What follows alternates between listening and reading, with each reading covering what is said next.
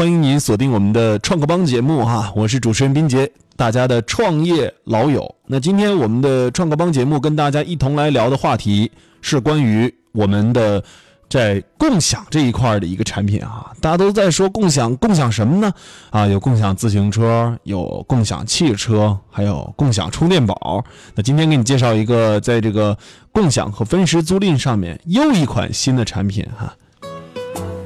今天为大家请到的两位我们的经济广播的嘉宾啊，一位是来自小司机首席运营官顾一丽，那么另外一位就是我们的重庆混序企业孵化器总经理周鑫。我们首先让两位我们的嘉宾跟我们来打个招呼。首先先请顾总跟我们来打个招呼吧。顾总是通过连线跟我们在电波当中啊一起来探讨的。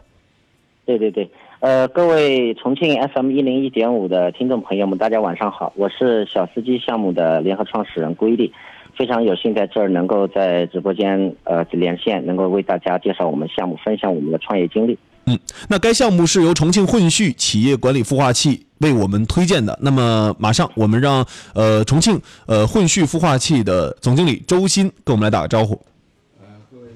我们，大家好，晚上好。呃，我是重庆混序企业孵化器的周鑫。啊，那么呢，今今天晚上呢，给大家分享这一个共享无人值守童车的项目。因为我之前也记得上了冰杰的那个，上次也聊过这个无这个无人的这个共享自行车，对吧？我就我的观点是说很不靠谱，但是我觉得共享童车非常靠谱。好，所以今天晚上分享一下，谢谢。呃，周总也是我们重庆经济广播的创变三人行的特约评论员啊。那这一次我们的特约评论员跟跟我们的嘉宾、创始人啊，做客直播间，我们一起来分享分享，在儿童共享领域，刚才周总已经提到了小司机这个项目，它是一个儿童分时租赁的一个童车项目哈啊，那我们更愿意叫共享小司机这个童车，还是更愿意叫它分时租赁小司机童车？我们请顾总跟我们来说一说这一块，您的观点啊。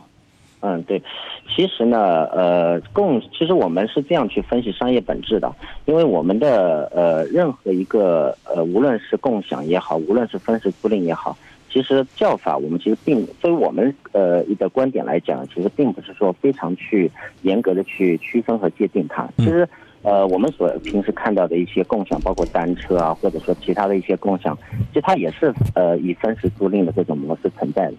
啊，那么我们我们只是说。只要呃这个创业的这个项目能够去遵循商业本质，啊，能够满足大众的一些需求，我我觉得这个方向就可以了。啊，那至至于这个到底是怎么个叫法，其实它并不重要。好，呃，那小司机这一次来到经济广播的直播间里，我们首先来让顾总给我们介绍一下这个项目它是怎样构成的。呃，介绍完项目之后，我们再来深入剖析一下顾总为什么会做这个项目。首先，请顾总来把这个项目简单给我们收音机前的经济广播的听众朋友们来做一个讲解吧。啊，好的，呃，是这样的，就是我们的呃，说到这个项目呢，其实我们最早的时候。呃，是因为一个灵机一动的一个想法，因为原本呢，我们发现啊，呃，首先我们去看，就是很多小区啊，包括包括一些我们重庆现在的一些小区里面，其实我们呃以前的几十年都是只能在小区里面看到，呃，一些固定的滑滑梯这些呃普通的一些游乐玩玩具和设施。那么，其实我们发现在这个场景下啊，至少在这个场景下是没有人真正在运营这个。这个这个社区的儿童的童年的啊娱乐板块，那么我们那我们再放眼全国来看，其实它的市场这个市场首先是足够大的，就是它就是一个蓝海啊，我们叫这个这个是一个比较空白的区域。那么第二个呢，就是我们分析这些用户的痛点啊，我们做项目一般是去考虑是不是刚性需求，或者说对对这件呃这个所提供的我们所提供的用户啊所提供服务的这些用户，他们到底是不是真正的。对我们的呃所提供的这些东西是真的是有需求，那么我们当时其实是是深有体会的这个感觉，就是我们所提供的这个童车不是一般意义上的童车，而是小朋友自己可以去开的这种电动玩具车啊，是是只可以坐在里面去开，也可以通过家长遥控。那么其实这个东西我们一般占地在家里面可能会达到一到一点五个平方。啊，虽然说它本原本的占地并不大，但我们发现就是包括我们自己，呃，而且身边的一些朋友和家长朋友们，就他们有些时候会为小孩去买一一千多块钱去买一辆这样的车，但是单一车型对一个小朋友来讲，其实他的持所玩的这个持续时间并不长，啊，可能半个月、十天，他可能就，呃，过了这一阵子的喜好期了。那么，然后这时候家长发现，哎，我掏了钱，我我从从网上买来，我从线下买来也好，我掏了钱，我自己去装了这个东西，花了精力和时间，但实际上没多久就不用了，我扔掉挺可惜的。但放在家里呢，一年两年都占地方，堆灰尘。所以食之无味，弃之可惜。那么既然你们你们有这样的痛点啊，家里面你说上海这种地方，呃，放一辆小车，一个平方就十几万的价格，啊，这个这个 真的是挺挺挺挺让人挺怎么说呢，就是挺，呃难受的啊。那么其实这种这种诉求其实普遍存在，普遍存在。那么呃，我们反然后我们当时是去去小区里面啊。去做了实地的最原始的还原我们的想法去做了测试，拿了十辆小车，呃各种型号的放到一个小区里面，然后我们就以这种正式租赁的模式啊给到这些用户，家长当时就爆满了。我们当时在自己手动装车的时候，装到第三辆的时候，现场已经无法控制了。就是小朋友看到，因为小孩他对玩这些东西、新奇的东西啊，包括玩具啊这些，他是没有抵抗力的，就家长拉都拉不住，全都往上爬，啊，我们连钱都来不及收。啊，就到这种程度。其实当时我们去做了这个测试以后，其实给了我们一个非常好的信号。啊，首先就是这是一个刚需，就大家都需要，都都觉得很好。第二个就是很多家长他口中就说出来，哎呀，你们这个东西太好了，我家里东西早知道我就不买了，是吧？而且你说你在楼下摆这么一个共享的东西在，啊，占的地方又不大，我们又可以经常换换着玩。比如说你有十辆各种各样小车，有些小车还可以家长带着小孩骑在上面一起玩。啊，解决了我们很大的一些难题和烦恼。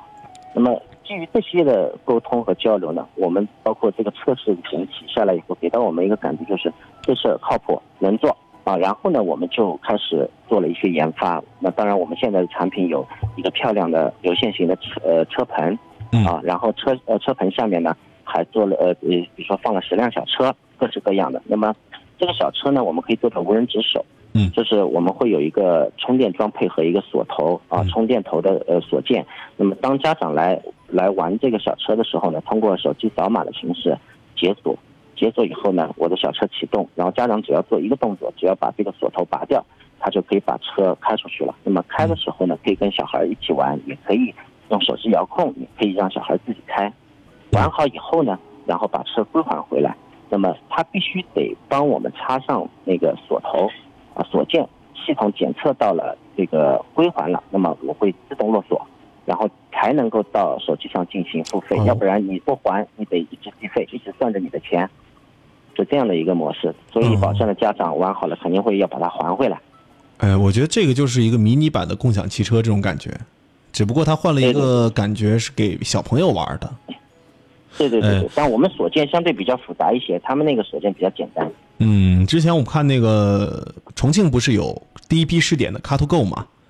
还有这个盼达汽车，他们在关门的时候，比如说你车灯不关，你的这个钥匙不归位，呃，你的车窗没关，它都是没办法进行就是归还的，就是没办法停止计费。其实这个模式有点相似。对对对对对对对，嗯，因为很多人他有些时候并不是刻意的不去他忘了去那个处理，对对，忘了也不知道怎么弄，那这个东西我就会通过引导啊，通过一个强制性的哎概念给到他。顾总是一直在做儿童相方面的项目吗？在之前？呃，其实我的经历还是比较丰富的。我大学我零零五年大学毕业以后呢，呃，其实我我呃咱们俩的那个专业可能还有点相似。我以前是传媒的。哦，对传对对对传媒，我当时学的是呃这个电视台那个呃录音录音艺术。以前是中国传媒大学的，啊不是，我是浙传的啊浙传的哦浙传的浙传的录音这一块哦，那这就是同行其实嗯一个体系我还在说起来，我还在电视台干过干过一两年呢。这个经历还是比较复杂的哈。那怎么就突然 突然就选取了这个儿童市场进行自己的这个这个深耕呢？呃，之前也做过关于其他的一些项目吗？呃，有有有，其实我是在零七年的时候，因为我当时前面大学毕业一两年还是在电视台干活，然后呢，我后来因为我这个人本身就是偏偏重于一些呃创新的思维，或者说想去做一些自己的事情，然后呢，我当时做一开始做了广告公司，啊，做了很很久的广告公司，也做过贸易，那么最终我为什么会选择这个项目呢？其实我在一七年一六年底的时候，当时我跟几个朋友在聊呢，我当时是想想通过，就是传统行业啊，都是红海，就是嗯。啊大家你拼我杀的，就是很完全都已经已经饱和了，而且我做的很累，你像包括广告公司都是乙方嘛，嗯就做的很累，而且没有什么创新意。义。那后来我我最终我决定我要做一个自己喜欢做的事情，我要我想进互联网，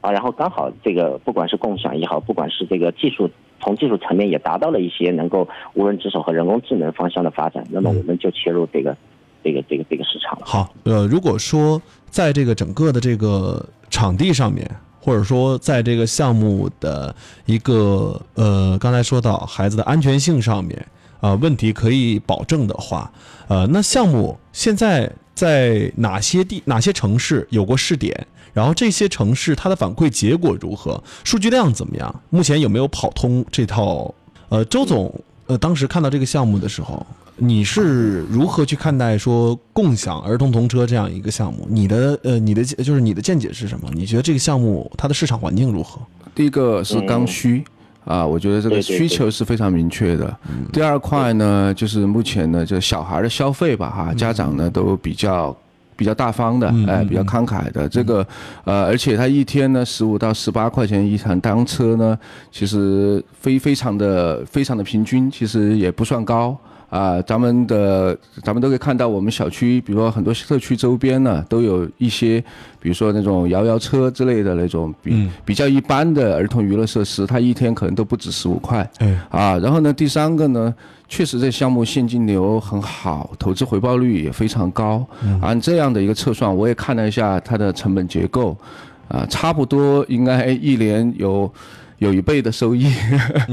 所以说这个确实是一个很好好的共赢的呃共享的这样的一个项目啊。嗯嗯，呃，刚才周总在听了这个项目哈，呃，一些详细的介绍之后，呃，我估计周总肯定对这个项目，包括它的一些运营哈这一块儿，啊、也有一些相关的问题在运营上面，或者说在项目的整个呃未来的这个发展这一块儿，包括项目在长时间的这个使用呃问题上哈，呃，一会儿周总可以思考一下来问一下顾总。那么开始我先来跟顾总来聊一下这个问题，就是说我们呃，因为这都是电瓶车嘛，顾总。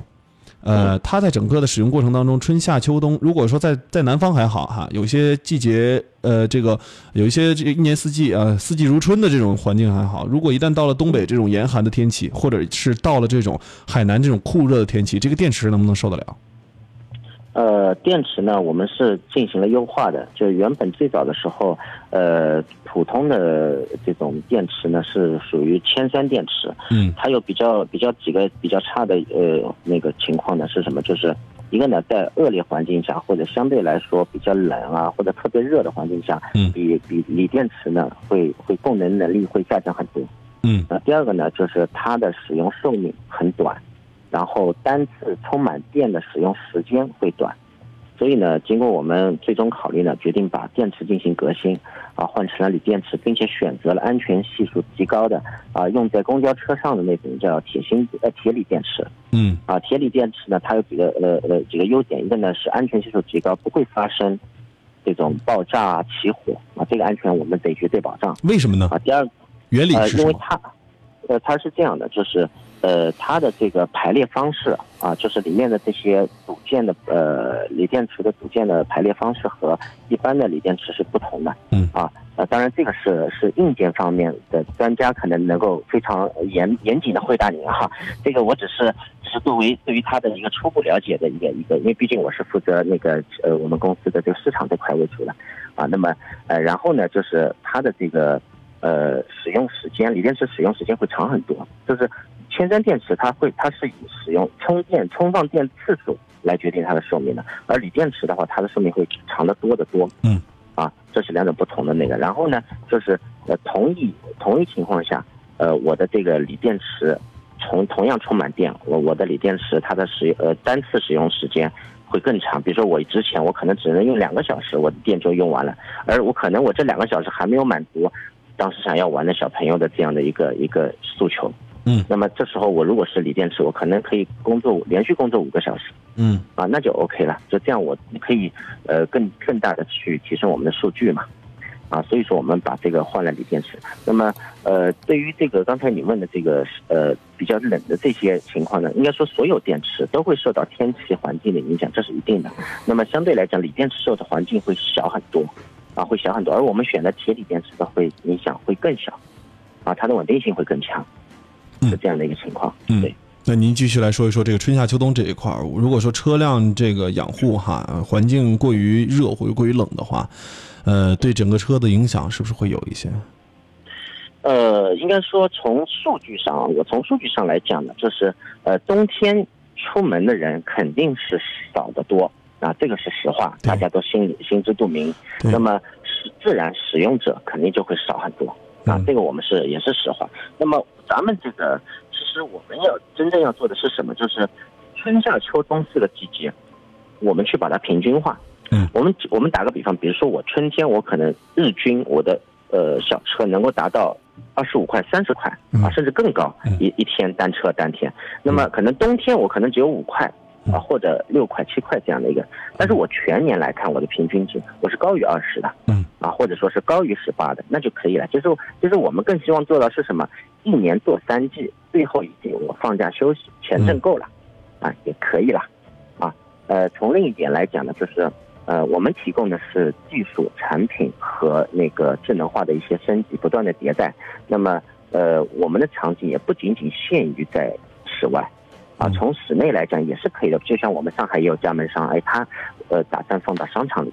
啊，也可以，哦，放在商场里。商场、广场。哎，但是对，把它圈、呃，圈起来做，比如说碰碰车的游乐场也可以。啊我我其实有一个顾虑和问题哈，就是关于这个项目，呃，如果说它在市场进行这个投放的话哈，呃，它的这个监管怎么来监管？谁来看着这个项目？它是无人值守的嘛？啊，因为它是无人值守的，所以说它这一块还是呃需要顾总给我们解释一下。那如果这个车需要维护，后期的一些维护怎么来做？嗯，哦，是这样的，就是呃，咱们在加盟商这边呢，我们会提供一个加盟商后台，并且提供一个运维 APP。这个运维 APP 是干嘛用的呢？就是我们在客户使用的时候，他的这个手机上，呃，在在使用过程中，如果发现这个车辆，哎，我可能感觉方向盘用的时间长了，有点松啊。啊，或者说这个轮胎稍微有点问题，啊，我能用，但是我用的不是特别舒服，呃，那么用户有些他就我们就会建议他，或者他主动的去做一些，呃，那个那个那个反馈啊，呃呃建议反馈。那么在这个报修的这个栏里面呢，他可能会填一些，比如说图片啊或者文字的描述。那么当他点点了这个报修以后，我们会在后台对他进这这条信息进行指定的发送。那么我们在后台呢还会去做系统判断。我们假设十辆车，其中有九辆天天有人玩，有一辆车已经半个月没人玩了，那我们会做逻辑判断，这个车是不是有问题嗯啊？包括对对对，包括做一些系统的一些呃智能化的检测，都会嗯全方面去辅助它做运维。好的，呃，现在我们的项目，我我我再说一个方方向哈，就是我们项目的技术这一块儿是我们自有自有开发吗？对对对，我们软硬件全部都是自主开发的。呃，这一块儿自主开发的话，大概用了多长时间？这一块儿的技术，它的自主开发的优点是什么？它门槛高不高？嗯，怎么讲呢？就是，呃，从我我们做互联网的思维来说呢，全中国除了药，没有绝对的技术壁垒，这个我觉得大家应该都是认可的。你说，呃，再牛逼的技术，其实你真正去研究它，花只是花的时间长短而已，啊，那么这是一个。那另外呢，就是我们有什么优势呢？一个呢，全国优呃全国首发，全国先发优势，就是我没有人，暂时没有人在做这块，我们是已经赶超别人半年多了。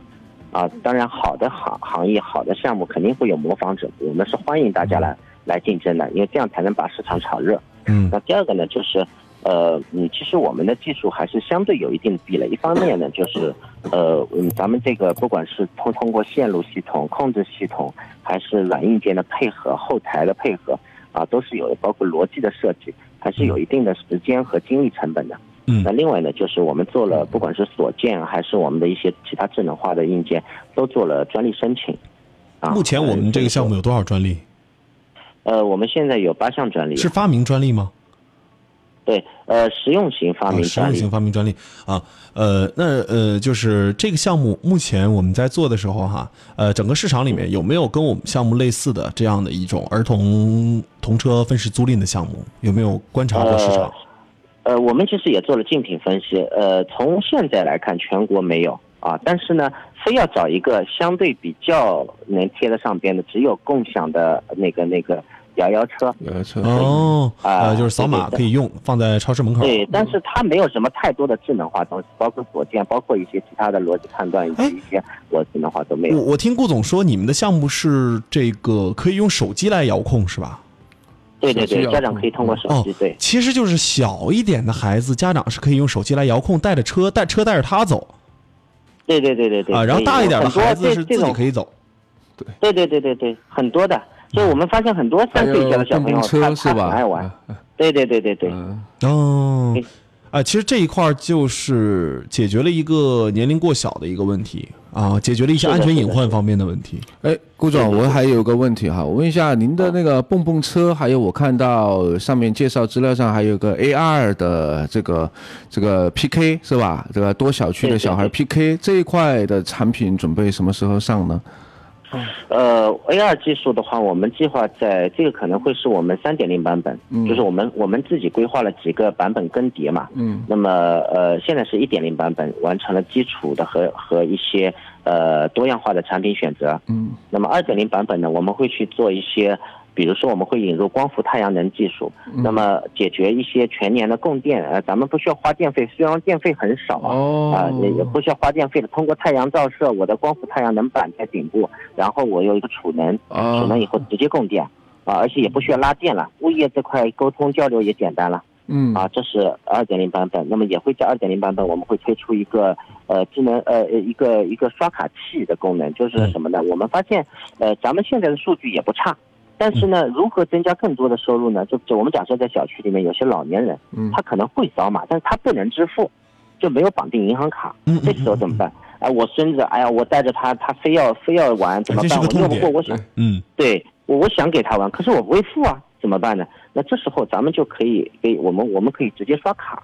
啊，比如说我会发放一张卡，不管是通过物业领取，还是说我我给到你做一些活动的时候，我给到你，那么这时候你你你直接之前就充好钱了，你放心，直接老年人直接刷就行了，按按几号键几号车就直接启动了，就不需要去通过手机支付。这样的话，其实这是他们的老年人的诉求，咱们也去解决掉。嗯，啊，其实这个二点零版本很快就会上。对对对对对，嗯，对，因为白天的时候，我们发现三岁以下没有上幼儿园的小朋友很多，在小区里面一大堆都抱着在唠嗑聊天，啊，就是他们可以玩，对，这是一大把的市场。OK，好，呃，那这一块儿哈，今天也是非常感谢我们顾总来到经济广播的直播间里面，跟我们跟大家共同来分享哈。顾总这个项目起源于杭州是吧？对，是在杭州落的第一家。呃，我们今天也是通过电话连线的方式。顾总现在人在杭州吗？呃，对，我现在在杭，但很快我就会在重庆出现。好，